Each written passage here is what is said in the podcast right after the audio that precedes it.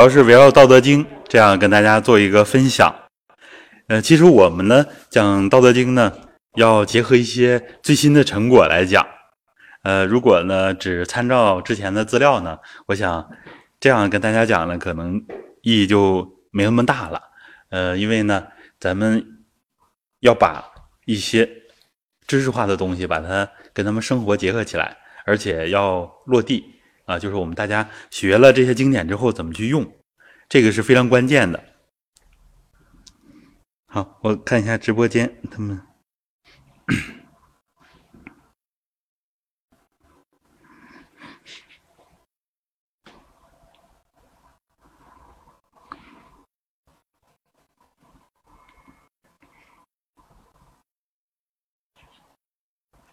好，呃，咱们直播间的朋友能听到吧？能听到的话，请回复一下。呃，今天呢，咱们要分享的内容呢，其实叫做三层物质理论。呃，这个东西呢，是现在最新的一个成果。呃，实际上呢，它是一九八八年最开始写书啊推出的一套内容。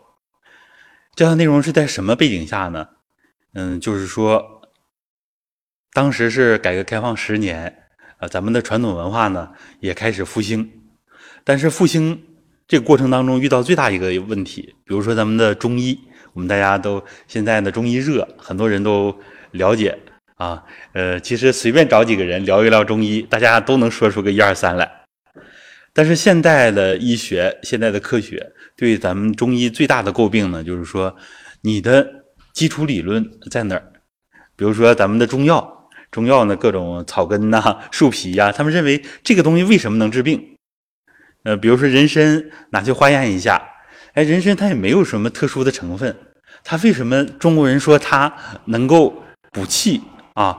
这种老山参呢，比如说一些呃身体非常虚弱的人啊，一些呃得大病的人，哎，用人参为什么有那么好的效果？甚至是像起死回生这样的效果啊？比如说那个灵芝。它只是生长环境恶劣，它到底是什么东西？这呢，就是需要我们啊提出一套全新的理论，因为呢，我们的传统文化呢，它博大精深啊，嗯，不过呢，我们的文化有一个特点，就像我们的文言文一样啊，比如说我们下节课要讲《道德经》的第一章，叫“道可道，非常道”，啊，“名可名，非常名”，就说我们用这个文言文。非常的简练，而且呢，在传播的过程当中还有不同的版本，然后还有不同的这个句逗啊，就是说古人呢没有标点符号，所以呢，这个是叫呃怎么怎么来断句儿，这个都其实都会有一些问题啊，这是我们这个从语言上。当然，这个文言文有它非常大的优势啊，它不会受我们的方言的影响，所以呢，就 比如说现在的网络啊，网络词汇啊，比如说我们大家都用这个网络语言，再过十年二十年，可能你用网络语言写的书，那个时候的人读起来就有点吃力了，因为这样的语言它都有局限性，但是我们的文言文呢，它虽然言简意赅。但是它传播几千年，我们看它不管是哪个时期啊，哪个民族用它，我们现在读起来，哎都不会啊产生歧义啊，这是呃我们的母语的一个特点啊，这个文言的一个特点。当然呢，呃，更主要一个问题就是说，当时的科学技术，当时的生产力水平，呃，举。决定制约了我们的当时，虽然有那么多圣贤，但是呢，很难拿出一套能被现代科学直接能被认可的这么一套东西，啊，所以呢，中医里最被人诟病的啊，就是它的经络啊，经络包括啊，它的各种我们的营气啊、胃气啊，所讲的人的这个气血。啊，血我们知道，这个手弄破了，然后血管有的人就是瘦一点啊，啊都能看到这个血管啊，都能知道我们人体这个血液啊，这是现代医学认可的。但是这个气是什么？中医里讲这个气血相合，是吧？现在仪器只能检测到血液啊，只能测量我们血液的成分，能够从肉眼观察到血液，但是气用仪器现在还检测不到。所以呢，在这种情况下啊，结合修身的实践，这个是非常重要的。我们古人呢，对这个元气，比如说道家讲的元气啊，中医所讲的这个正气啊，阴阳之气，这些呢，都是古人实践来的。而西方科学呢，都是在实验室啊，用各种仪器啊，用推理的方法啊，用科学的啊这么一套程序这么得来的。而我们东方人呢，就是像我们大家一会儿我们要呃带着大家用一些方法来体会到元气的存在。好，那么这个三层物质理论是什么概念啊？它实际上就是说。要解决我们传统文化现代化的问题。既然现代科学它没办法认识我们的传统文化，虽然没办法认识呢，实际上，呃，比如说我们的《道德经》，呃，在咱们群里边也说了，它是除了圣经之外，啊，翻译成外国文字最多的一部啊一本书，一部经典。所以《道德经》呢，比如说对欧洲。啊，对整个哲学界，甚至对这个物理学家们都有很大的启发。啊，它有这么大的一个优势啊，有这么大的优势。不过呢，如果啊要再深抠《道德经》的话，发现它只是一个大的框架啊，大的一个大的框架，提出一些大的原则。那么就像一个人有骨头了，但是呢，还需要有血有肉。然后还需要有皮肤，这样才会更加完满。我想呢，这就是我们当代人的一个历史的使命。传统文化呢，不只要复兴，而且呢，还要跟现代科学接轨，向前发展。那么我们闲言少叙，我们直接就给出大家这个三层物质是什么内容。我们直接说结论啊，直接说结论。呃，因为呢，我们普通人只要知道它怎么用。啊，知道它大概的一个一个脉络就可以了。那么三层物质呢？首先说第一层物质，第一层物质呢，就是我们从古至今，可能从旧石器时代，就是我们那会儿还是元的时候，我们只会用一些简单的石块去打猎啊。从那个时候，我们就其实人类呢，可能虽然没有语言，没有文字啊，但是我们就知道啊，这这是一个实实在在的东西。所以这就是第一层物质。第一层物质什么特性呢？呃，比如说像我这手机，它是有形状的，而且呢，掂一掂有重量啊。可能以前的手机都比较重，像大哥大呀啊，那个时候，比现在的手机呢，越来越轻薄啊，但是它一定是有个重量，然后有一个占位性啊，它是呃有一定的硬度啊，有一定的硬度。当然现在。逐渐发展那个柔面的，就是那个屏幕是可以弯曲的，是吧？以后可能是手机也会是软的。但是不管软硬啊，它是一件东西，就是我们看得见、摸得着这样的东西，我们把它称为第一层物质啊。第一层物质，这个第一层物质呢，其实不需要科学证明啊，每个人只要睁开眼睛就能看到啊。伸手就能摸到啊，它有一定的重量。那么，按照现代科学的观点，严格的来说呢，就是说原子和原子以上的啊，原子是微观世界啊，再往原子再分呢，就是超微观的世界了。那么，这个原子以上的东西，分子啊，像什么什么大分子啊等等一些，像人呢，到组织器官，这越来越大了。这都是第一层物质，它的特点就是有物理和化学的特性啊。刚刚我们说的是它物理特性啊，化学特性呢，它会呃原子之间或者分子之间会有一些化合反应啊啊，化学的这些特性。所以这是第一层物质。以前我们人类可能在一二百年之前认为这才是物质啊，这才是物质，看得见摸得着。这就是我们《道德经》里面后面要讲了啊，视之不见，名曰夷啊。《道德经》讲这个东西是什么？一会儿我们再说。然后呢，我们说人类的科技呢在不断的发展。那么在上个世纪初啊，人们发现除了这个第一层物质，哎，还有第二层物质的存在。呃，上个世纪啊，大上个世纪，就是说我们人类发明了电报啊，啊，发现有这个这个微波通讯啊，有这个无线电的电波，无线电的电波。后来人又发现又有这个磁场啊、电场啊、引力场啊，啊，发现有电磁波啊，这么一层物质。现代科学，当然我们现代人一想就很容易，但是当时的人。来说，这是刚刚发现的啊，一个新的物质存在形式。所以呢，规范的来说，就是现在物理学所说的声、光电、磁、热啊。热能以前我们就其实我们早就知道这个冷热呀，但是我们不知道这热热量啊也是一种场性的存在。热量我们没办法呃把它就是说它是什么形状的，这个这个热。烤火，这个这个周围这个热是什么形状的？当然它会有形状，不过它不是固定不变的啊。就像我们，这就是我们现在所说的场啊，场性存在。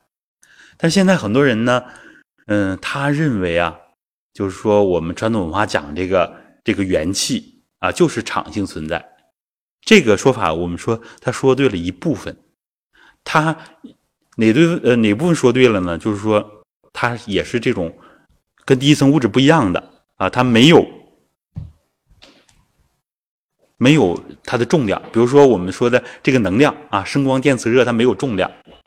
但是呢，这个第二层物质，它是有什么特点呢？它重量是处于隐含状态的啊。后来人们发现，以前我们叫做能量守恒。当然，我们讲这些东西啊，涉及到一些现代科学的知识，大家可能觉得。它跟我们传统文化啊有没有关系呢？或者是有些枯燥啊？啊，我们慢慢来。我们把这个理论初步明白之后，就知道它对传统文化有多大意义了。啊，第二层物质呢，就是说能量，能量它跟质量呢能够互相转化。以前我们人们认为啊，这个质量是守恒的啊。我这个桌子啊，有有几块木头组成，我称一下重量。啊，单独称每块木头的重量，再合起来，它一定跟总重量是相等的。这就是类似于我们说的质量守恒。后来发现呢，如果我们一点火，这个木头给它烧掉了啊，它再一称，就是成成成一堆那木炭了，或者烧成灰了，哎，它重量变轻了。所以发现这质量不守恒。那么后来发现是什么原因呢？啊，它变成热能了。变成热量啊，变成光能，我们能看见它，然后有火光，变成其他的能量了。所以后来发现，呃，这个质量和能量互相可以转化。呃，比如说我们家里都用过的液化气罐，啊，它原来是气态的，然后给它加压压缩之后，以后变成液态的啊，所以叫液化气罐。小时候开始不懂，后来学了这个物理之后啊，才慢慢的知道啊，是这样的，就是说。这个能量，它大到一定的程度，它慢慢慢慢，它就会变成实体物质。这是现代科学认识到的啊。像最经典的就是我们大家都知道大科学家爱因斯坦，他有一个公式呢，叫 E 等于 mc 方啊，就是质量等于能量乘以光速的平方啊。它能把质量和能量用一个公式来推导出来。那光速呢非常快，我们知道光速是每秒。三十万公里啊，这样一个呃，只能守恒定律，好像我们人类这是认识到这个大千世界里边所有的物质了，但实际上还有第三层物质的存在，就是呃，比如说最简单一个例子，就是说人的这个我们今天要讲的核心呢，其实就是这个第三层物质对我们有什么用。啊，就明天我在新村那个那个公益课的，也是要啊重点讲这一块啊。明天呢主要就是呃老人家多一些，所以前面这些理论呢可能简单跟他们说，就说当我们人生命衰竭的时候啊，刚刚离开人世的时候，哎，整个人的这个他所有的组织器官啊，包括每个细胞都没有变化，但当然的细胞还没有没有完全啊，就是坏死。刚就是说心脏刚刚停止跳动，呼吸啊刚刚停的时候，这个时候人的肉体没有变化，但是什么东西没了呢？其实就是按中医来说，就是人的元气啊。所说的这个这个人，我们说这个人熬啊熬，越后来越来越瘦，越来越瘦，这是形体的消瘦啊。然后，但是呢，我们中国人会讲啊，他的元气耗干了。元气就是我们用了几千年的啊，讲人生命力的一个关键。道家呢认为啊，我们人的生命力就是我们这个先天的这个元气。如果把先天元气给它耗干了，那么后天的元气，后天我们吃的东西啊，中医叫水谷精微，是吧？那么后天气我们就没有能力去吸收它了。所以呢，嗯，就按道家来讲啊，呃，当然《道德经》呢，其实就已经给道家的理论有了一个我们说一个大的框架啊，大的方向。呃，所以说《道德经》里面就说了什么“人之生也柔脆”。其死也枯槁啊，就发现了人的一些规律啊。人有生命力的，就是一定形体很柔软啊。像我们，呃，四五十岁了，三四十岁了，形体慢慢变硬，这里边什么变化呢？最主要就是元气越来越少了。我们不像小孩儿童时期啊，那个叫骨热筋柔。现在的那个初中生，我看他们的，呃，就是我家小孩呢，刚刚这体育达标，我看他有这个坐位体前屈。是吧？就是腿伸直了啊，就很像我们的直腿坐。腿伸直了，然后手往前伸啊，应该是超过脚尖儿多少？你像，嗯，韩老师在学校应该都都知道这个。现代人，包括我们的教育系统，也开始发现了人的柔韧度啊，关系到我们的健康。所以现在国内外啊，瑜伽非常盛行。我们都知道，这个筋越长，人越长寿啊，筋越长越长寿。但是什么东西使我们骨弱筋柔呢？其实 就是我们说的这个元气啊，就是我们说的元气。那么这么呃，这里边我们就要引出第三层物质了啊。第二层物质，你像有些人认为啊，这个气场啊，它就跟磁场，它总是混着说啊。我们这个人有有气场，有的人直接就说啊，这个人有磁场。实际上，磁场它是一种物理能，物理能呢，它就是我们的第二层物质。我们大家要明确这个概念。而我们这个第三层物质跟第二层物质为什么要分开？因为我们的第三层物质，你用仪器检测不到啊，检测不到。现在呢，在一些呃名山大川里边，哎，有些地方，呃，比如说长寿村呐，有些地方，比如说那年我们去的青城山那个天师洞。那个地方呢，国家到那儿，相关部门到一检测，那个地方地磁啊，原来跟别的地方不一样，它地磁很强。所以说，你像我们古人，他修为那么好，他能体会到这个地方的所谓的风水不一样。实际上，这个地方磁场不一样，但是光光是地磁不一样吗？要是地磁的话，我们很容易用仪器造出来呀。这个磁是容易，现在我们用用各种各种。生成各种电场啊、磁场是很容易的，但是那个地方还有气场，气场呢是现在你用什么仪器啊都聚不来的。这个气就是我们说的这《道德经》里边讲的道啊，《道德经》里边讲的道。嗯，其实比《道德经》更早的，我们大家知道有《管子》，《管子》里边呢把它叫做精气，说这个精气啊流行于天地之间啊。上为列星，下为五谷，啊，就是说，整个宇宙都是由这样最基本的物质组成的，啊，所以这就是我们古人呢对这个世界最朴素的认识。第三层物质就是这个东西，就是组成世界的最基本的元素。以前呃，我学过一点那个西方哲学史，当然学的不太不太精通。以前人们认为啊，世界是由很小的。很小的物质组成的啊，当然一点一点的。后来呢，推出这个原子论，认为原子是最小的。但是后来发现原子还能再分，呃，外面有电子，中间有这个原子核。原子核质子和中子呢结合很紧密，啊。所以说这个这个原子核它它它有原子核的核能，发现把质子和中子分开之后啊，它就不稳定了。有的时候它是我们一观测它是个粒子，有的时候呢它可能就变成波了。所以现在非常火的一门科学，我们大家都知道叫量子，是吧？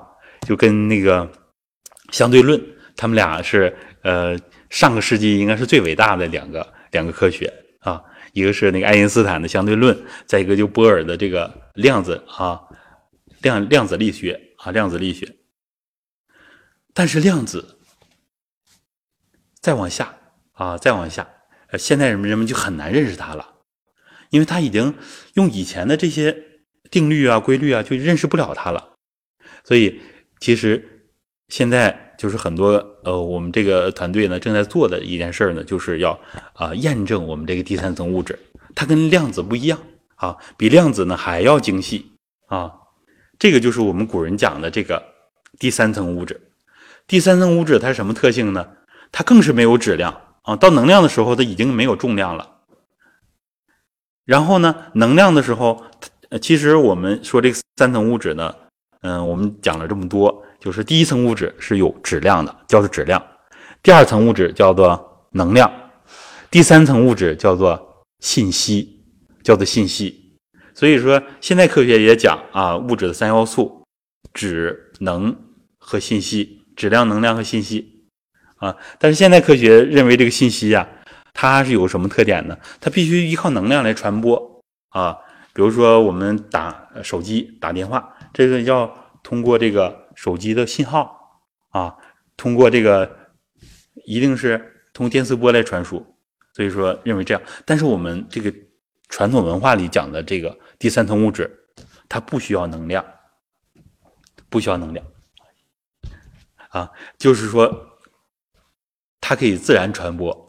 而且呢，还可以通过我们的意识进行传播啊！一会儿我们要组场，一组场之后，我们这个场里的我们所说的元气啊，我们叫混元气，它就会变得越来越充足。其实这就是呃第三层物质包括两个部分啊，一个是大自然的最初始的这个啊道啊，我们叫做混元气，它有不同的层次啊。这以后呢，我们会详细跟大家讲，它有初始的混元气。啊，就是整个宇宙大爆炸刚形呃，刚整个宇宙刚刚重生之后啊，那个时候最精细的这这个物质，古人呢对它也有描述，比如说管子就说了，呃，其大无外，其小无内啊。你说古人很厉害啊，呃，很有智慧，他对这个像现在这么尖端的这个天文物理学，他们都能提出一个模型啊，提出一个一个初步的啊这么一个模型。呃，然后呢，我们这个第三层物质啊，啊，讲这个东西呢，确实是它，我们觉得有点匪夷所思。第三层物质，我们知道它的大体的概念就就可以了。它什么特点呢？它没有能量属性。为什么仪器检测不到呢？我们这个，比如说一会儿我们要练练拉气，拉气之后呢，用这个生物光照相术一照，哎，这个光能增加了，但是这个光就是。我们所说那个那个混元气嘛，就是那个道嘛，它还不是，因为我们这个第三层物质呢，它是一种叫做混元能，就是它的能量呢还没有展现出来，在里边含着，它的质量也在里边含着，所以这个第三层物质，这个三层物质之间互相能够转化，互相能够转化。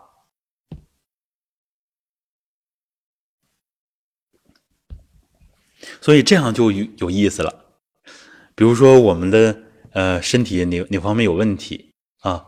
比如说我们这个呃这个地方坏了，缺一块肉啊。比如说胃啊出现胃溃疡，身体里面缺东西了，怎么办呢？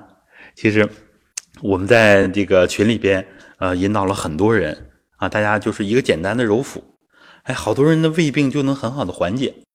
为什么这样？呃，不只是促进胃的蠕动啊，呃，促进这个地方血液循环，可能一般的现代医学知识比较多的人就会认认识到这儿。但是我们要懂中医的话，就知道它是强化我们中气的，强化我们脾胃之气的，这就是我们所说的第三层物质。那么第三层物质的改变，就相当于我们人体的最根本的这个生命力，把它改变了。平时我们做的事儿呢，就是一直在消耗。我们这几十年啊，从小到大，从小到大，我们没有意识去怎么啊养自己的气，怎么节约自己的气。我们只是用各种手段、各种方法啊，呃，工作呀、学习啊、生活呀，都是在消耗它。怎么补呢？每天喝水啊，吃饭、睡眠啊，只是这种被动的。所以，但是呢，现在很多很多人都失眠啊。我遇到很多人都呃非常大的困扰。他说：“老师，怎么解决失眠的问题？太痛苦了。怎么解决呢？就是要把元气补足。那小孩没有失眠的。”啊，有的人认为呢，就是成人这个心理因素啊，心理因素啊，心里面有事儿。但是很多人他始终在失眠啊，有事的时候失眠，没事的时候，甚至有些人心也比较大，但是还是失眠。这就说明他不简简单单是一个心理因素，还有生理因素。比如说一些人脾胃不和啊，严重的脾胃不和，他就会影响影响睡眠。怎么办呢？还用我们这个揉腹的方法。把中气补足了，更多的人呢是由于这个肾气不足啊，然后心火太盛，这样导致了啊这么多人的啊，可能数千万或者上亿啊。我咱们中国人现在一大特点呢，就是慢性病动不动就是数以亿计啊，糖尿病啊一两亿人是吧？之前说一点五亿，然后高血压，这都是数以亿计。啊，现在很多人当然有些言论的比较极端啊，我们就是学他那个呃积极的一面啊，用它积极的一面。有人说这个病为什么越治越多啊？他就诟病呃这个现代的医学啊，实际上他有一点道理啊，就是因为嗯西方这个医学呢，它光注重人这个形啊，光注重人这个形，忽略了什么了呢？忽略了气和神。因为我们中国人讲啊，人是精气神。我记得小时候写书法最常见的三个字就是写精气神。我们中国人讲了这么三段论，精就相当于我们这个形体，也可以叫形气神。那么还有我们的元气，元气呢最灵的一部分就是我们的精神啊，叫神意。道家叫元神啊，嗯，你像佛学里面可能叫做佛性啊，在儒家呢叫做。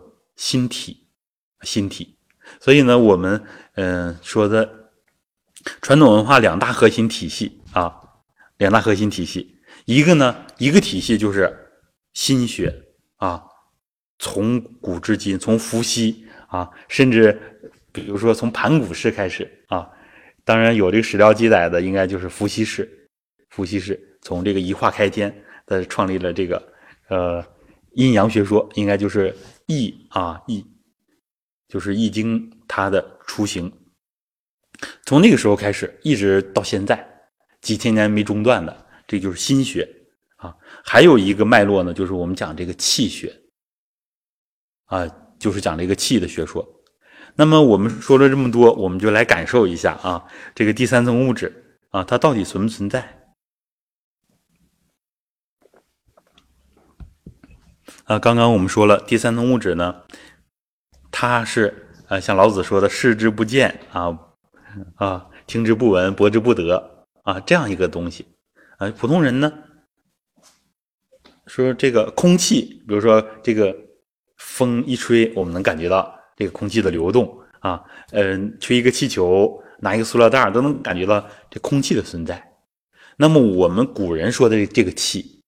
可不是我们空间当中的这个空气啊，它比空空气呢要精细的多。所以说，我们用塑料袋呢，可能你想装点元气啊，实际上做不到的。它跟这个我们这个实体物质啊，它是相兼容的，相兼容。所以说，我们这个宇宙之间的元气啊，每天都在啊，无数的元气都在穿透我们的身体。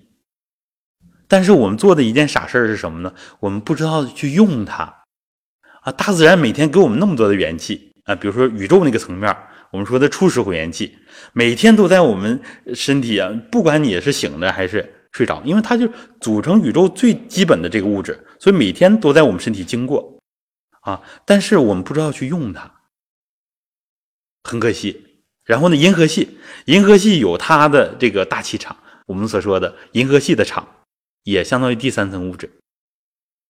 我们在银河系当中，还有太阳系，太阳系它它的这个气场，也在我们身体当中。还有什么呢？还有我们脚下的这蓝色的星球，地球。我们中国人一直强调地气啊，地气要接地气嘛。现在从上到下都说接地气。地球的它的气场每天也在我们身体里里外外，我们想躲你都躲不过去，因为它太精细了，而且我们要靠着地气来生存啊！以前有老师讲，像我们喝的水，它也是地气；我们吃的东西也是地气，所以我们根本离不开地气。然后呢，还有我们身边花草树木啊。我们身边，呃，这个建筑啊等等，我们其实感觉它跟我们好像是分着的，实际上它是我们的一部分。所以古人为什么让我们就是呃一草一木，我们都不要轻易的去破坏它啊？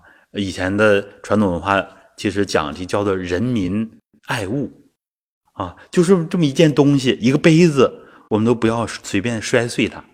为什么这样？我们今天学了这个三层物质理论，就理解了。比如说，我自己喜欢的一个杯子啊，用了好多年，跟它很有感情，丢了或者摔碎了啊，心里边很难受。为什么？因为它跟我们自己气场是连在一起的，我们的很多的经历，我们很多所说的元气，我们的神意，都灌注到里面了。所以我发现这个小孩有一个特点，呃，有一些能力我们大人都很弱了啊，隐藏起来。但孩子有这个特点。我家小孩我发现，新衣服、新鞋子，在五六岁以前啊，非常不喜欢。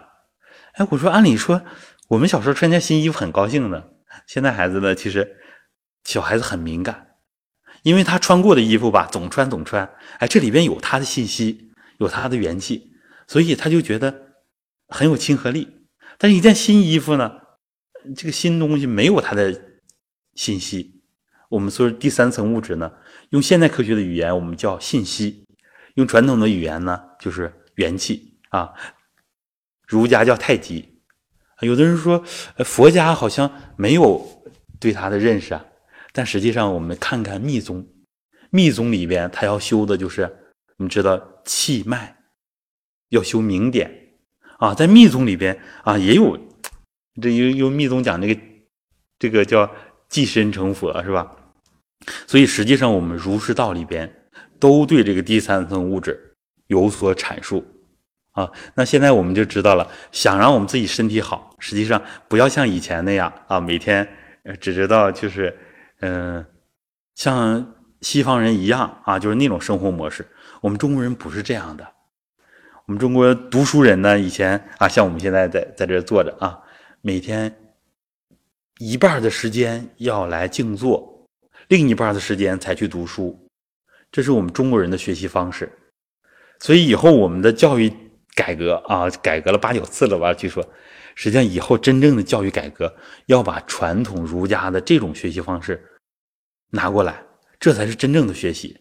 所以古人叫做半日静坐。半日读书，所以那个时候那么多的圣贤啊，那么多的圣贤。我们钱学森钱老呢，在他临终之前呢，临终那几年，他研究的就是大成智慧学。他发现了这个问题，按照现在的这种模式，很难培养出人才。所以呢，他提出一个大成智慧学，这里边传统文化就是一个啊举足轻重、一个核心地位的东西。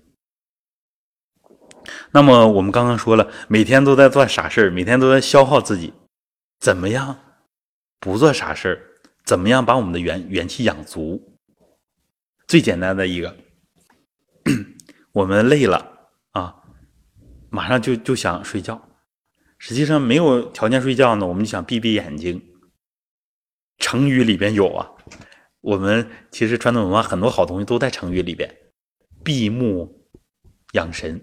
啊，我们只要把眼睛一闭，就在养自己的神，也在养自己的气，因为神和气它都是第三层物质，我们宇宙之间所有的，不管你是第二层物质、第一层物质，有形的啊、无形的能量，都是第三层物质转化来的。因为宇宙大爆炸那一刹那，所有的东西都没有了。呃，上个月不是拍那个银河系中心的那个黑洞是吧？嗯，花了好几年时间，在在又是南极、北极啊，就是几个观测站啊，我们人类发现了有这个黑洞的存在。黑洞里边的物质就是，它是密度是极大的啊，是极其大的。好，那么关于理论层面呢，我们就呃跟大家分享这么多。我们知道，物质分为三层，第一层是有形的，有重量；第二层呢是无形的，能量，能量，声光电磁热，但是仪器能检测到；第三层物质就是现代科学仪器检测不到的。而我们传统文化里边是儒释道医兵法农墨，每一家都要讲的，就是所说的气啊，比如说我们刚刚过了一个。节气是吧？是什么节气？立夏，对，立夏。你看我们古人连我我刚才说的儒释道医，大家知道各家都讲气。那么兵法农墨，比如说农家啊，他讲这个种植庄稼。你看这这些节气，原来最实惠的是啥呢？得什么时候种种地呀？呃，这个节气当然是按照黄河流域来说的。你看我们这个东北，我们这个地方。呃，快要立夏了，我发现各种花才盛开，是吧？我们这节气比较晚，当年以黄河流域为为标准的，为蓝本的啊，就是有节，节是节点，还要有气啊，它是讲天地之间的这个气的变化啊。当然，这个气呢，你像中医讲的五运六气，它也是这样的。所以呢，不同的年头，他用中药都会不一样。所以中医中药这么难学，所以现在的这个体制内的教中医啊，学中医很难学出这个真正的中医，就是在这儿啊，他需要实践啊，需要师傅带着啊，需要一整套的东西，还需要练功夫。所以说，现在江医中药大学的那些大学生啊，包括研究生，他们都要啊站桩啊，都要。呃，练捧气观顶啊、行神桩啊这些方法，对经络有认识之后，他自己能体会到经络了，再给患者治病，那就是完全不一样的了啊！那是真正的啊神医啊，而不会是庸医。好，那么我们下面嗯、就开始实践的环节啊，因为说的再多，也要把它落地啊。经典很多人在读啊，但是他。怎么样对自己有益啊？这是一个难点。那么我们重点就要解决这个问题。我们说了第三层物质，我们现在就要体会它啊，体会它。第三层物质我们最容易体会的就是我们自己的这个元气，因为呢，我们说的那个初始混元气，它太精细了，所以呢，老子把它称为道。所以以前的修炼，我们知道有个词汇就叫做修道啊，或者叫悟道。我们将来如果真正有一天能够体会到这个初始混元气的存在了，那就是古人所说的得道啊。得道是得什么呢？就是能够体认到，能够体悟到啊，这个真正的初始混元气啊，最精细的，这就是得道了。当然那个离我们太远，我们说点实际的。那么下面我们就是用一下拉气这个方法啊，拉气这个方法，体会真正的体会自己到底有没有这个气场啊，真正的体会这个东西。好，拉气很简单，就是一会儿两手呢抱着一个球，做这样一开一合就可以了，一开一合就可以了。好，我们先来组场。既然我们说了有这第三层物质，呃，组场的理论呢是一九八六年提出来的。嗯，因为在我们古人呢，他只是不知不觉的在用啊，但是发展到现代呢，我们就要学会啊，总结各家刚刚说的儒释道医武啊，把各家精华融合起来。好，请大家端身正坐，百会上领，两眼平视前方，目光回收，目光向回一收，收到头脑的深处，头部放松。胸背部放松，腰腹部放松，整个下肢要放松，上肢要放松。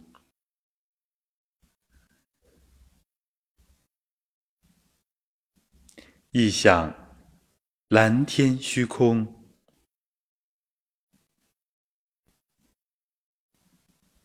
空空荡荡的蓝天，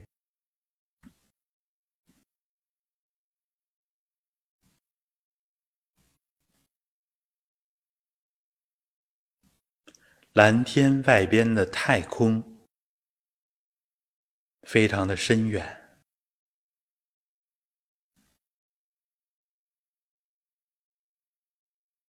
以前我们认为太空里边是真空。是绝对的空。实际上，太空里边还有若有若无的初始混元气，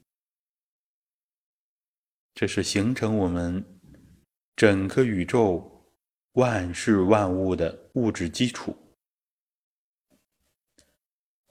所以，在想虚空，它不是。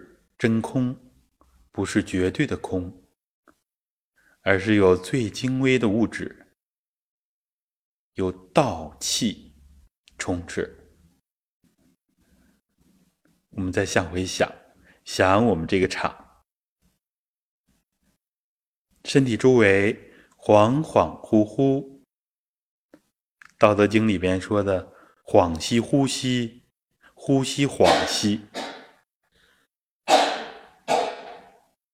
在想我们身体当中，也是恍恍惚惚的。这样向外一想虚空，再一想体内，就把虚空里边更多的初始混元气收进体内了。再一次想蓝天虚空。想想今天晴朗的天空，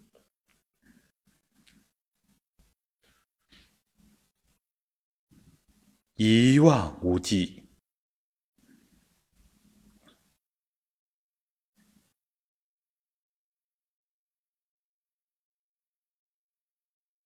我们想象着把空篮往回收，收到我们整个场里边。强化我们这个气场，空蓝充斥全场。如果是在自己家，就充满自己的这个房间，也可以把家里所有的房间都带上，这样自己家里的气场就会越来越强。好，我们一起想体内，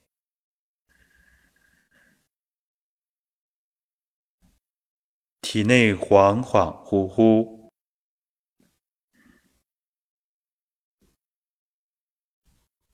经常的注意我们自己形体当中，就把宇宙虚空里边的气转化成自己的元气了。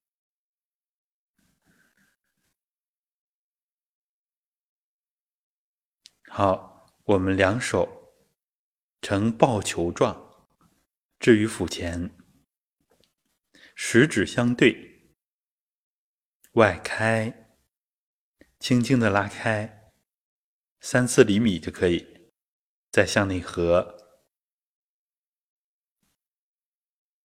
向外开向内合合的越近越好但是不要碰上。向外开向内合外开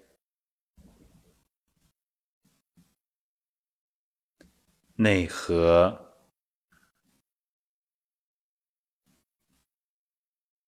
外开。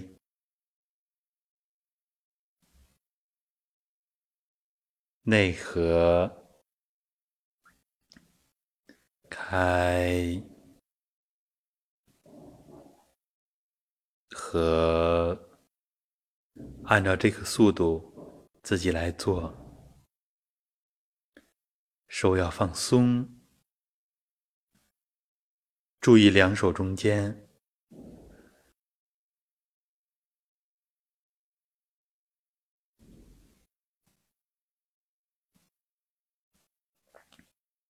感受两手中间的变化，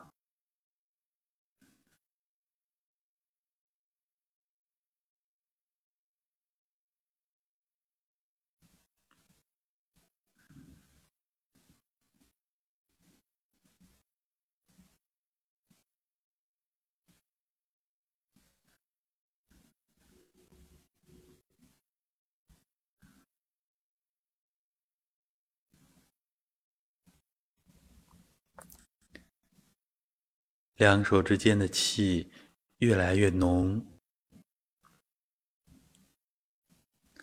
我们的意识也是第三层物质，所以把我们的意识集中在两手中间，竟能起到一个古人所说的聚气，道家所说的采气这个作用。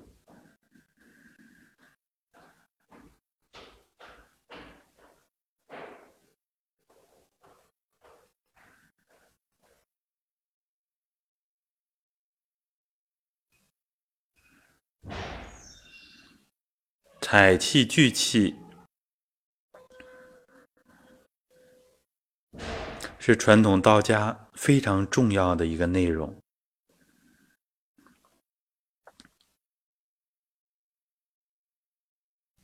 注意两手中间，两手轻轻的拉开，再慢慢的向内合。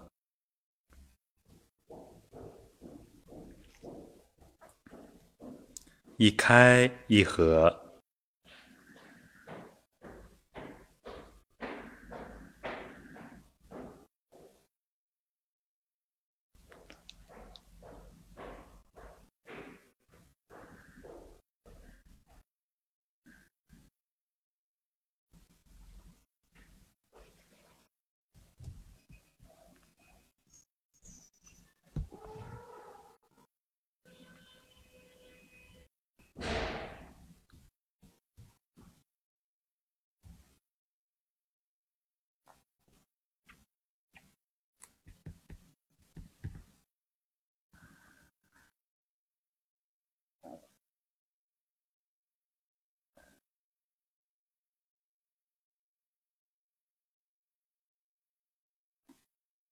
通过开合，两手之间混元气越来越足，认认真真体会两手之间的气感。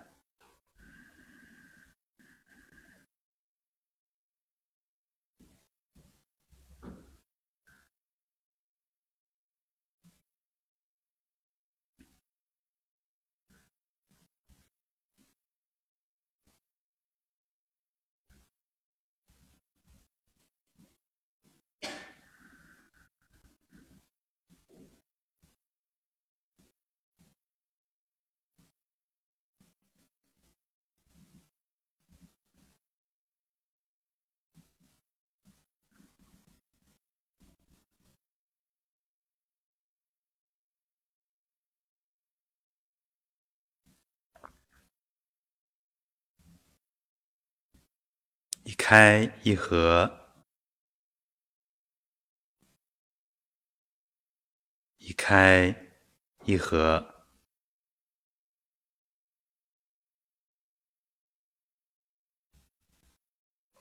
一开一合。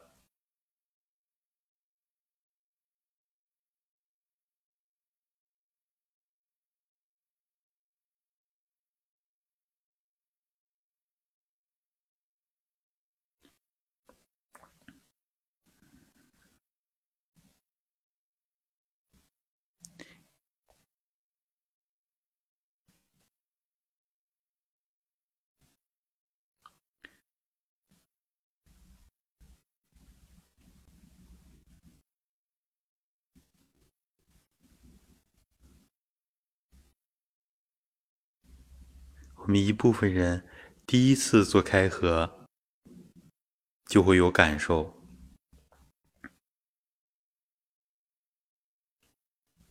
可能多数人要练几次。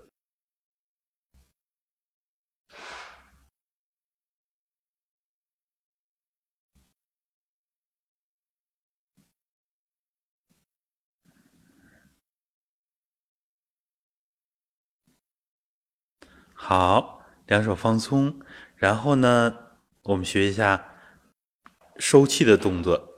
男左女右，掌心贴在肚脐上。男是左手，女是右手，掌心贴在肚脐。另一只手的掌心重叠在前一只手的手背上。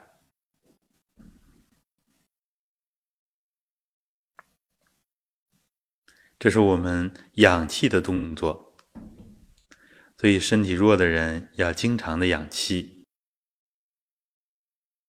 而且我们啊年龄大一点的啊，中年以上的人啊都知道，肚子不能着凉，照顾孩子的时候也知道，天气太热啊，不管温度多高，这个孩子的肚脐儿周围。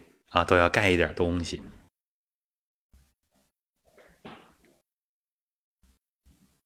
这就是要护住我们的这个先天元气场。实际上，我们手放在这儿，是主动的强化我们的先天元气场。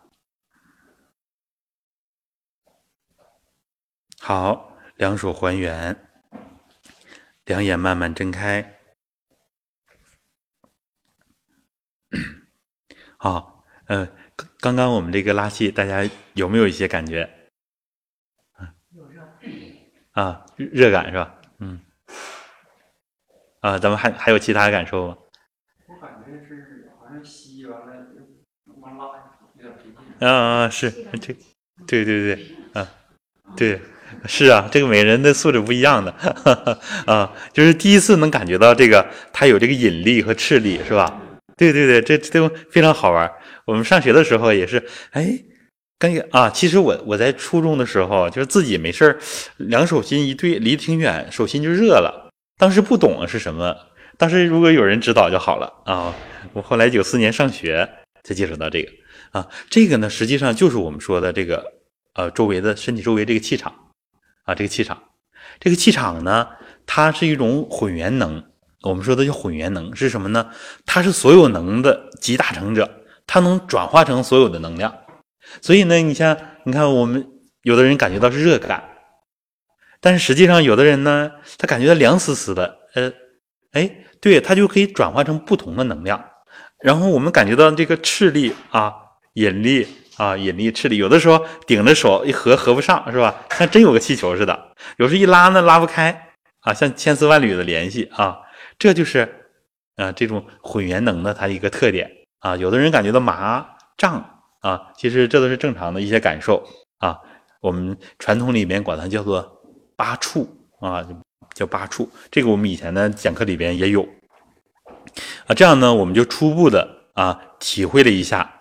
啊，身体周围这个气场，实际上我们今天要给大家一个概念，就是对我们传统文化一个非常重要的一个概念，就是我们的人的元气，我们的健康啊，疾病啊，我们的呃成长啊。古人说的“生长化收藏”是吧？我我们人的这个成长和衰老，起决定因素的就是这个先天元气场啊。嗯，在他们贤可学校呢，其实老师讲过啊。我看现在的嗯学校也是越来越越越开明啊。讲过清末的时候最长寿的一个人叫刘青云，不知道大家听没听说过？他活了多大年龄呢？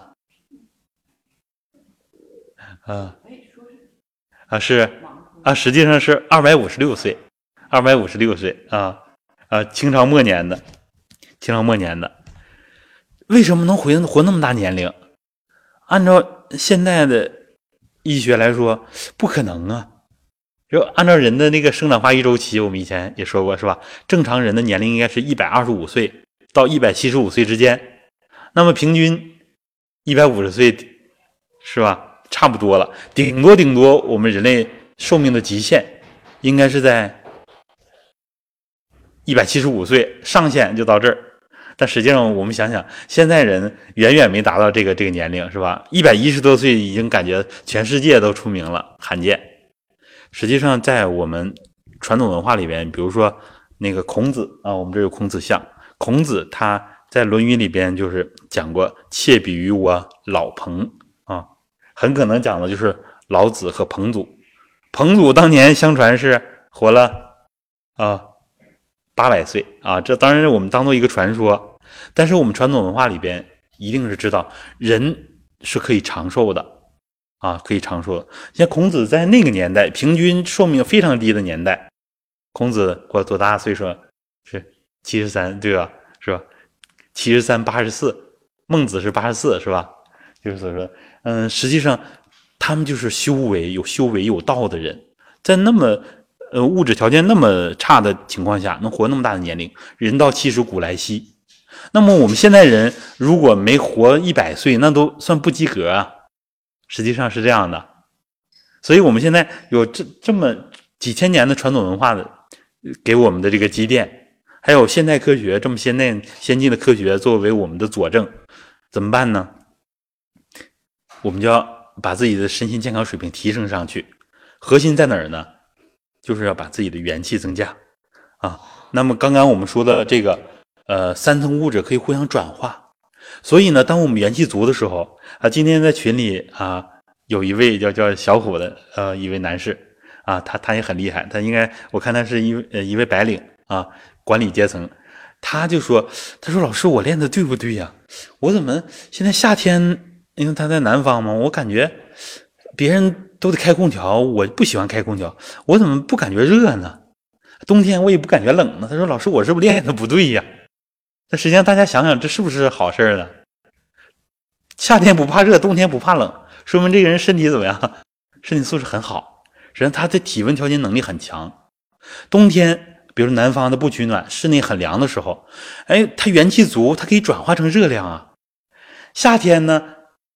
就不怕这个热量是吧？需要体温调节的时候，以前修道呃，比如说练武功的有一个说法，就是叫做寒暑不侵，是吧？啊，寒暑不侵，实际上这就是元气足的一个表现。所以，我们大家为什么要每天让我们这么费力气的，有站桩啊，有开合拉气，把我们元气补足啊？包括我们的孩子，他的聪明，他的健康，都取决于元气。啊，都都取决于元气。学习好的孩子，他往往他是先天元气很足啊。父母给他一个，我们光说一个好的基因，这个基因很关键。但是实际上，基因是他的这个有形的第一层物质的基础啊，还要第三层物质，就是实际上他头里的状态决定了这个孩子他是学霸还是学渣，决定了他是天才啊，还还是一个。很普通的孩子，为什么呢？就是其实以后我们深入学的话，就知道头里的状态，我们的意识的清明度，这个传统文化里边都都有讲到啊。头里的这个状态，不只是他大脑，不只是他神经系统，还有他的道家说的元神嘛。我们说，有的人的神就很散，很散的话，他就不集中。有的人意志力很强啊，怎么也打倒不了他，就是因为他这个意识里边，他的整合度啊。现在我们发现呢，就是孩子的专注力啊很关键，专注力是吧？没有专注力的话，他就没有一切了。所以那些那那些学霸有个什么特点呢？有些孩子他不太用功，他有时间他都玩儿，但是他只要有一点时间，他那学习效率是非常高的，就是因为他专注力，他能把这个信息获取。我们说信息嘛，第三层物质，他捕捉获取信息的能力强啊。老师同样讲一堂课，别人比如说可能接收到五个信息，他可能接收到八个、十个。然后呢，需要信息的时候，他要提取。如果他脑子里面灵敏度越高，越清明，还清清亮亮的啊，就跟这屋子收拾很整齐。我们想找东西，柜子里边收拾很整齐，嗯，一找东西很容易找到了。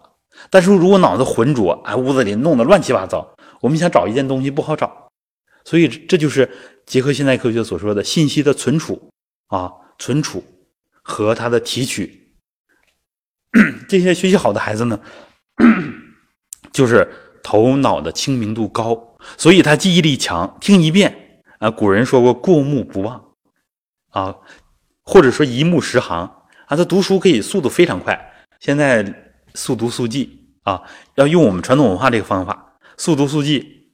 呃，有的老师已经做到赶上最强大脑，甚至是超越最强大脑那个那个呃这样的效率啊，在很多城市，像北京啊，像很多城市都在搞这方面的。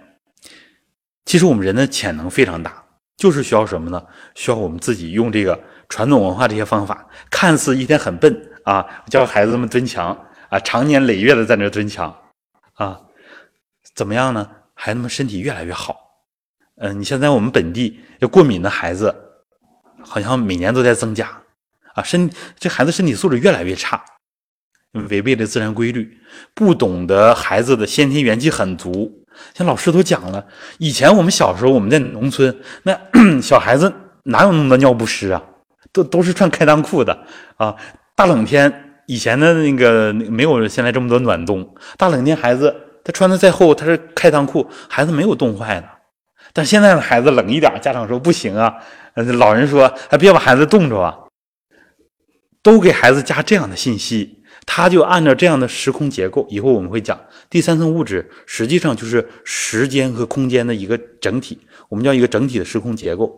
孩子 总给他这样的信息，他就按照这个去啊去发展啊，冻一点也不行，风吹一点感冒了。你看，现在孩子身体越娇气的孩子，越精心的家长，孩子身体越差。所以现在很多的家长呢，都在全力以赴的把孩子的元气往下打压。孩子，你你身体别好了。你这那个，我有个亲戚就是，呃，当然他现在也搞传统文化，但是他就是孩子靠在自己家里靠着窗户近一点都不行啊。孩子，你你离窗户远点，那有风，确实是有风。但是说我们都知道。不经历风吹雨打的孩子，身体怎么能好？我们呢，要科学的对待，就是我们要知道，孩子的像老子所说的啊，赤子之心，连那个那个那个野兽，他都不会吃这个孩子。所以那个，你像从古至今有很多，你像包公说是被老虎叼走了吧？因为老虎看他是一个先天的这种，它跟别的大自然的别的。自然物是一样的，这就跟一块石头，老虎不会去咬它；一棵大树，老虎不会咬它。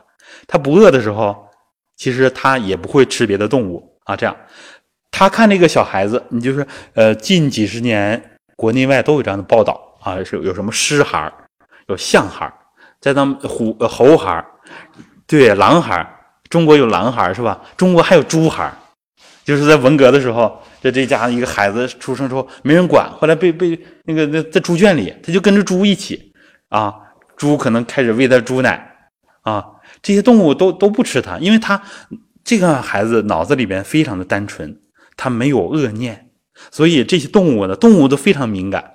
我们都觉得动物很低级，实际上我们只要一起恶念啊，以前我们在练功场里就是，有的人就说，哦，那个一练功有气场嘛，那个那个蚊子夏天蚊子多。他就想，我把蚊子杀死，把蚊子杀死。结果蚊子后来反而就爱叮他，为什么呢？因为蚊子同样在这在气场里面飞的话，它到你身边它感觉不舒服，它那一定要叮你一口。所以我们为什么儒释道各家都让大家从善如流，不要有恶念，恶它是违背我们自然规律的。所以呢，就是说，呃，这些孩子被野兽叼走，他都不会吃掉它，因为这些孩子他脑子里，呃，你像佛学里面说白净之时啊，他虽然有后天出生之后有后天信息，但是他心里边是像老子说的赤子之心，他没有这坏心，所以也说我把他当成像自己的幼崽一样抚养啊。当然这些孩子呢，因为他没有人的信息量，像那猪孩十多岁了。啊，有的时候还不知道穿衣服，一个女孩，有的时候还要那跟猪一样叫啊。他的智商后来呢，也是下了很大功夫啊，能有几岁的，呃，十几岁了，可能能有几岁孩子的智商，因为他在获取信息的时候，嗯，没有啊，完全得到人的信息。我们呢，嗯，因为讲到这个呢，呃，就是讲了多了一点，也让大家知道。我们为什么要这么做？呃，知其然，知其所以然啊。所以我们再学方法就简单了，站桩给大家摆摆姿势，怎么用意念，这些就简单了。但是我们知道为什么要这么做，包括我们现在很难治的一些一些病啊，比如说我们刚刚说的胃溃疡，怎么治呢？很多人啊用药，用西药，呃，用中药啊，中药如果不对症的话也很难。嗯，怎么能治好它呢？我们知道了。第三层物质，它能转化成第一层第一层物质，这是我们最开始古人讲的啊。聚则成形，散则成气。啊，我们古人讲了这么一个大的框架，我们知道了往里聚气啊，一开一合，我们注重合，往这个缺的地方往往它去合。开的时候开到虚空，一合把虚空里的正气，虚空里都是正气啊，都是初始气，往里一合，经常往里聚聚聚，哎，这个地方它就会长出来。所以说，我们这个胃，它以前元气弱，被我们用各种不按时饮食啊，什么那个暴饮暴食啊，什么生冷啊，尤其是情绪啊，经常的情绪坏情绪的人，胃很少有好的，呃，经常郁闷，经常压有压力。现在人为什么胃病这么多啊？所以说这个，因为脾主思嘛，如果思虑过度，一定是伤脾胃的啊。所以呢，就是用这样的方法，缺的东西。这块缺什么东西啊？我们给它补进来，注重和，注重和，缺少的东西。那多的东西呢？长个骨刺，呃呃，长一块那个呃那个息肉，长块肿瘤怎么办呢？多了我把它散掉，散则成风嘛。古人也叫散则成气，所以开合的时候就注意一开，把它散到虚空里边。啊，多的骨刺，啊，很多人练功之后这骨刺都消失了。就是因为我们人有这个能力啊，有这个能力，一开一合。那么，如果按三层物质来说，以后我们会更细的讲。实际上，它有个过程，就是先是第三层物质呢变成第二层物质，就是气聚成能，然后能呢再聚成形啊，这样我们更好落地了。然后这有形的呢，我们身体里面多的东西啊，像我们本地很多人甲状腺都有结节。怎么办呢？让它先散成能，一开一合，我们注重开，把它散散，其实它慢慢的能转转换成能量，能量再一散呢，散成气，那就更容易了。所以我们这个理论呢，也是逐步的在精细化。所以这样我们就知道了，身体里面多的东西也就注重散，啊，少的东西也就注重聚，啊，所以这个第一层物质、第二层物质、第三层物质互相转化的，这样的话，我们跟现代科学就有对接的地方了。好，由于时间关系呢，我们就不多讲。然后下面呢，我们再做一个小实验。啊，也是 这个实验呢，就是当年也是我们入门的时候开始就要做的，就是长手的实验啊，长手的实验。我们现在先那个比一下自己的手的长短，两只手啊，先把这个腕横纹，你自己找个标准啊，这个手腕和这个手腕的横纹啊对起来，然后看看两只手的一个长短啊。你看，一般左右手呢，可能不是完全的，食指不会完全一样长。现在大约心里有数啊，心里有数。好，那么我们现在就是统一让左手变长啊，左手变长。没关系，呃，一会儿我们再让它变短。有人说那个我本来左手就长，那那没关系啊。现在我们试一下，这个不用担心，它一会儿就就就回回原样了。好，我们两眼轻轻闭合，全身放松，再继续组场，然后想一下蓝天虚空。想我们这个场，我们大家通过空蓝，通过混元气连成一个整体。人越多，气场越强。再想体内，再想虚空，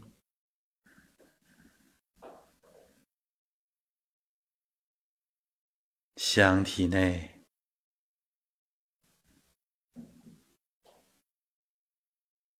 向虚空，像体内。我们两手的放松，注意自己的左手，想着自己左手变长，左手变长，左手变很长很长。一想变一尺长，用形象思维，左手变长，左手放松，变长了。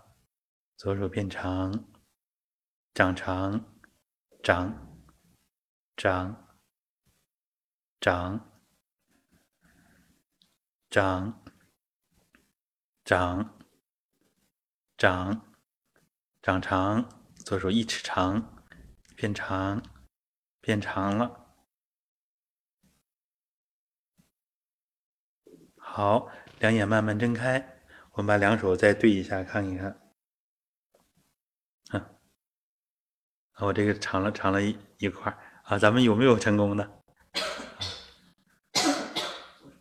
啊啊，这长一点点对。啊，这咱们其他人有没有有变化的？啊，那长了一点啊，挺好玩的。对，这就是咱们其实有很强的自控能力。好，咱们现在左手长了，我再让它缩回去，看能不能行啊？嗯，两眼轻轻闭合。想着左手要变短，变短，变短，变短，变得很短，变成一寸那么短，那么小的一只手，很短，变短，变短，变短，左手变短了，左手变短，变短了，变短了，变短了。变短了，短，左手往回缩，往回缩，缩，缩，好，慢慢睁开，再比较一下两只手，嗯，确实，是不是挺好玩啊？有没有变化？真明显，啊，真明显吗？是吧？对，这个越练习的话，它会它作用越大，是啊，有有没有变化？啊？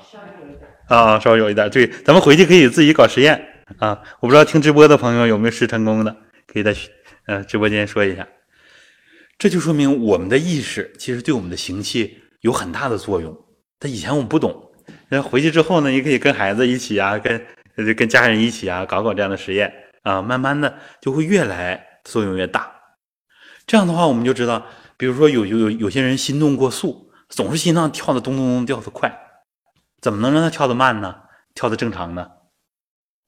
对呀，你就是自己想着，哎呀，我的心脏，我好好带你吧，哦，别像以前那样，一有事我就着急，就上火，哎呀，总是让你，因为我们一动情绪，伤最多的就是心脏啊。现在心脏病人这么多，心脑血管疾病啊，我们就跟心脏说，嗯，你的元气要足，我要好好的带你，嗯，你跳动正常。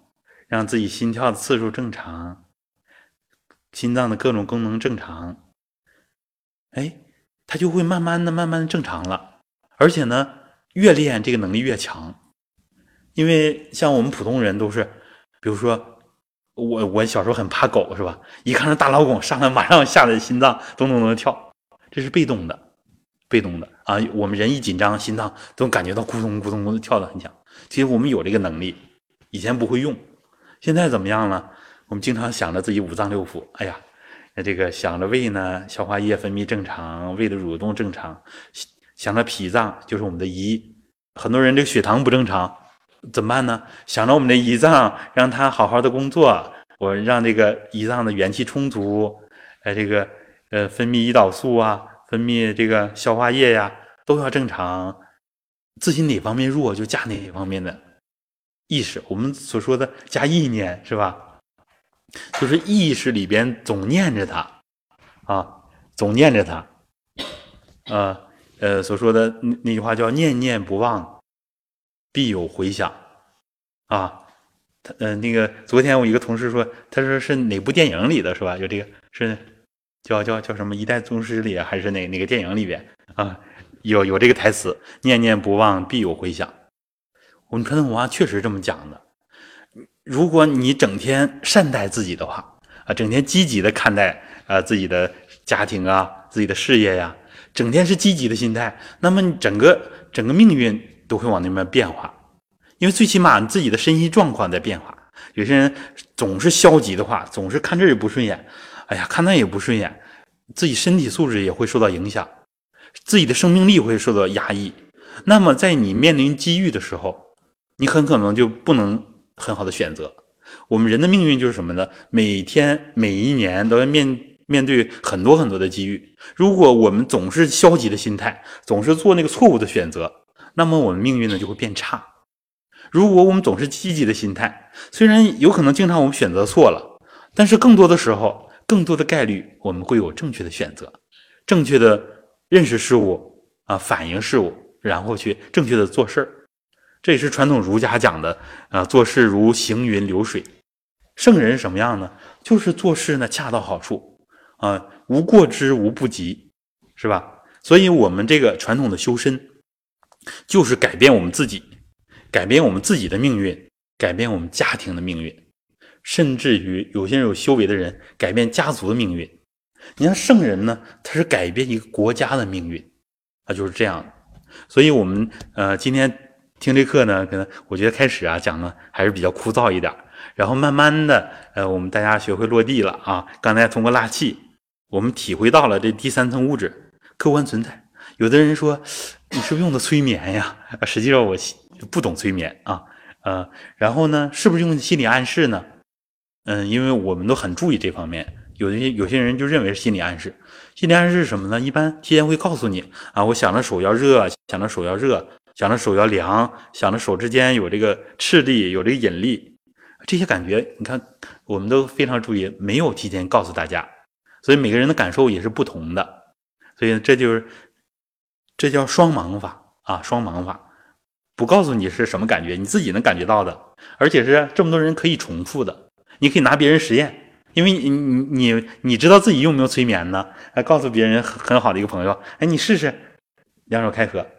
咱们这科学的东西呢，就是有它可重复性，可以重复啊，几万个人、几十万、几亿人都可以重复，这是科学的。所以呢，我们知道这个开合能体会到第三层物质，然后通过长手，我们能知道自己的自己控制的能力能这么强。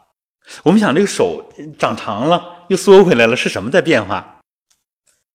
这这个我们手这个这个皮肉筋脉骨变没变？可能基本是没变。唯一变的，我们说可能是它的微循环的指标变了。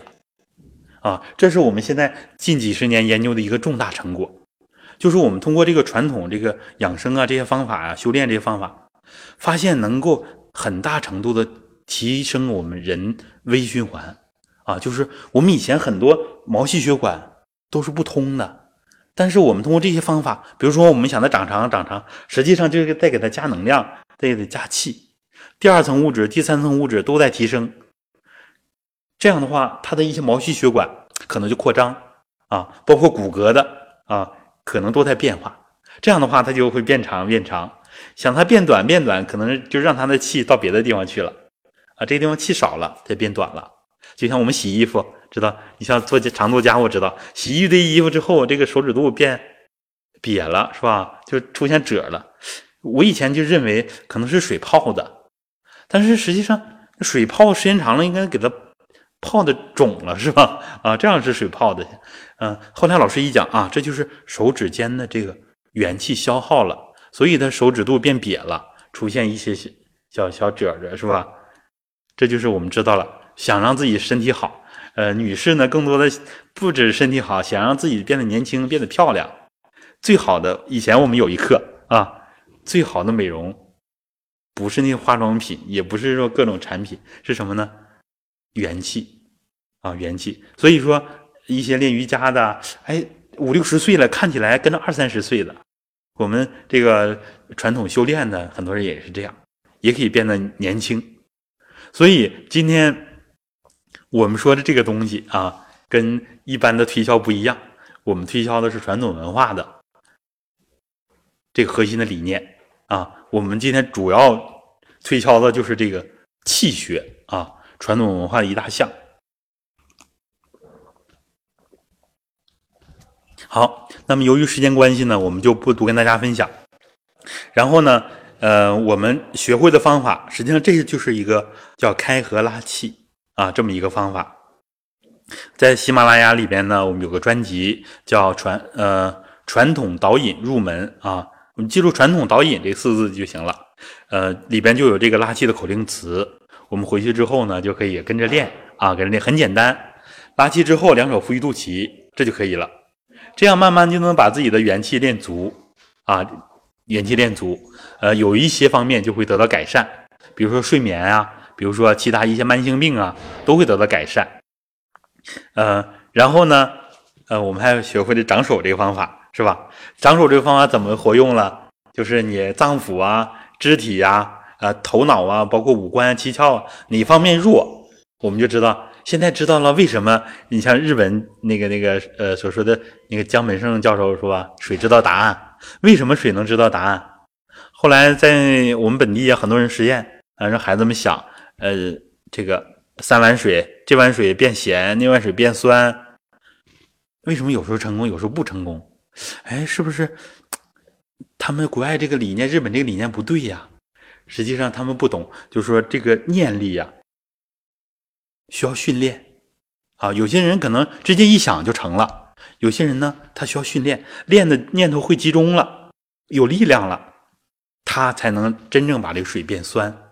所以呢，我们要知道这里面的道理在哪啊？有的时候它起作用，为什么起作用啊？要研究它的机理，这样我们就知道怎么办了。然后我们大家把这些东西用到自己的身上，其实后面方法可能所有方法都不用学都行了，站桩什么都不用学就行了。学会一个开合，可以躺着练，可以坐着练啊，呃。当然呢，别人不理解的话，我们先先自己私下里来练啊，就别人觉得很悬，这样呢，慢慢把自己的元气练足，然后呢，想用起来，其实开合里面本身就有用，心脏弱带着心脏开合，一开开到虚空，一合合到心脏的最深处，啊，想这个形也像一团气似的，心脏也像一团气似的，慢慢就强化它了。孩子们想要开智，带着整个头脑一开开到银河系。啊，一合合到头里边，啊，或者是蹲墙，孩子们蹲墙，注意自己的形体，我们的念头往哪儿放，他元气就往哪儿走。我们平时有一件东西可能元气最足啊，我平时经常想啊，就是这个东西，可能元气最足，是吧？手机，天天看。我们把这个，为啥现在人身体素质越来越差？好玩的东西多，都注意外面。老子说了，五音令人耳聋，五色令人目盲。什么驰骋田猎令人心发狂，一到五一的时候，全出去玩去了。那个那个老子说了，总注意这么玩呀，大家全是旅游，其实很好。但是如果过了，很多人感觉到，哎呀，五一回来，我最大感觉就是累呀。出去玩，精力全放外面了。越好的地方越是，本来好的地方能养人，但是为什么累呢？不知道往回收。所以以后我们可以出去玩，但是出去玩什么呢？哎呀，看着这个。香山红叶啊，看着这个，呃，满山遍野的油菜花呀，看着这个，哎，大山啊，呃，看着这个大河呀，好的气场要知道往回收。所以古人说万物复之以息，我们之前的课程里也有复之以息，用鼻子尖一吸，这地方相当于我们中天门。啊，《道德经》里面也有天门，这是叫那个叫南天门、上天门、信门是吧？鼻子鼻尖叫中天门，所以呢，素辽穴用它往回吸，看到好的东西，一个很大的一个场面，别人不知道往回吸，我们不是吸这个这人的气，吸这个肠里边，大家不知不觉放出来的气都浪费掉了，我们往回吸。呃，那孩子问我说：“爸爸，那个同学说话什么的气都在往外散，他说我要吸回来是不是不好啊？就这意思对他们不好。”哎，我说你可以这样，你总组场带着全班同学一起，你想吸这个场里气的时候，带着大家一起往回收啊，因为小孩子很敏感啊，很敏感，所以呢，我们要把这个气用起来。嗯，没事的时候在自己家组组场。其实人越多，场越强。一家三口呢，一起来增强，一起来开合，然后家里的场越来越强。以后呢，看看什么呢？我们说动物有心理因素，那植物没有啊。有的人家，我们本地就是有那个，呃，本来不太爱开花的，啊，一年开了两次，啊，就在在阳台里。我们一位李老师，啊，就是慢慢的你会发现家里的植物都会长得好。那么这在传统传统文化里说什么呢？家里的风水变了，啊，就是因为气场越来越强啊，所以呢，我们就是呃给大家分享这么多，然后今天由于时间关系呢，我们也呃也不提问了啊，是吧？也不互相交流了，有问题呢，咱们在课后啊课后再交流。好的，我们现在呢，既然知道组场，组场呢就是把气场组起来啊，一个人也要组场啊，人多呢组场更好，然后呢要主动的把它收回来。现在，请大家端身正坐，然后两眼轻轻闭合。我们组起来这个气场，向身体里边收，带着大家一起收，这样就没有私心了。然后两手拢气，敷于肚脐，男左女右。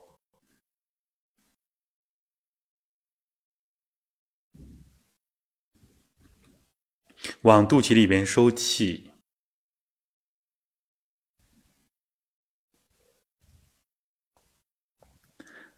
虚空的气，大自然的气，经过我们意识一加工，变成了肠里边的气，变成了我们身体里边的元气。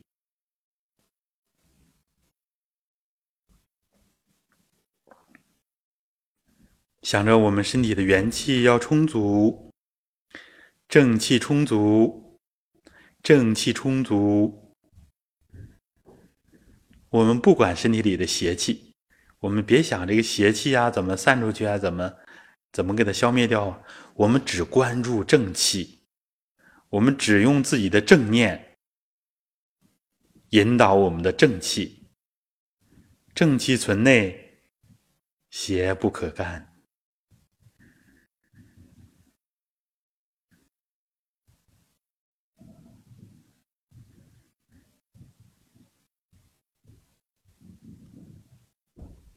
肠里的气都收进来，今天的所学的内容、好信息都收进来，身体就会一天一个样，起变化。好，两手还原，两眼慢慢睁开。呃，我们最后讲的一点呢，就是经典里边讲的东西都是实修实学的。所以我刚刚加入这个中国中国实学研究会啊，他就是讲这个传统文化一定要实修实证的，不然我们把《黄帝内经》读一百遍，啊，正气存内，邪不可干，正气存内，邪不可干，没有用啊。吃中药的时候用了，那不吃中药的时候呢，怎么用呢？哎，我们经常注意自己形体，让自己的正气起来，这就把经典落到实处了。所以我们把这个窗户纸捅破之后非常简单，当然做起来需要我们几年、十几年如一日，坚持是最难的。但是既然我们明白道理了，就是一个良好的开端。好，那咱们今天讲课也就到这儿啊，感谢大家的收听，希望每个人都有收获啊，谢谢大家啊，好。